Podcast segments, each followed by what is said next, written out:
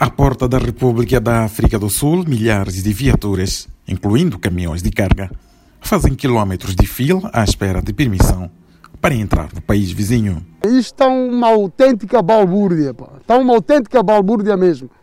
Eu espero que eh, os órgãos competentes do governo consigam entrar em contato com, com, com o lado sul-africano e ver se resolve essa situação, porque o pessoal está mesmo a passar mal. As filas de viaturas mostram também o que passam milhares de cidadãos que, depois de voltarem a Moçambique para as festas de Natal e de fim de ano, estão retidos há vários dias na fronteira do Razano Garcia, sem poder entrar à terra do Rante, onde tem o seu trabalho. Nós praticamente sentimos que o governo está distante de nós, que não está a ver isto que está-se a passar.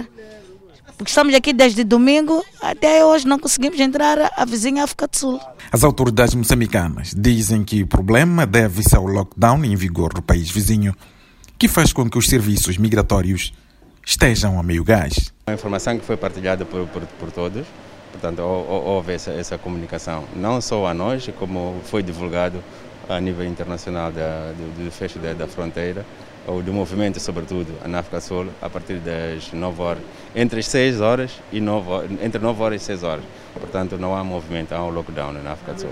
Portanto, nós, nós tínhamos conhecimento, mas este é um aspecto específico que pode-se ver é, que forma nós podemos resolver esta situação. Mas no terreno há outro problema visível. As autoridades migratórias sul-africanas recusam a entrada de moçambicanos que apresentam os chamados testes rápidos da Covid-19, que são a principal prova de estado de saúde da maioria dos que aqui estão. Isto está complicado. Desde ontem à noite não aceitam os testes de Moçambique e cá na África do Sul.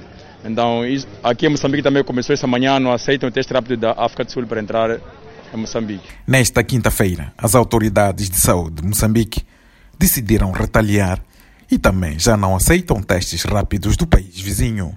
Uma vez que os moçambicanos não podiam entrar com teste rápido na África do Sul, os sul-africanos também não poderiam passar, entrar em Moçambique com os testes rápidos. Agora, atualmente, só passa quem tiver o teste de PCR, portanto é recíproco, tanto de um lado assim como do outro.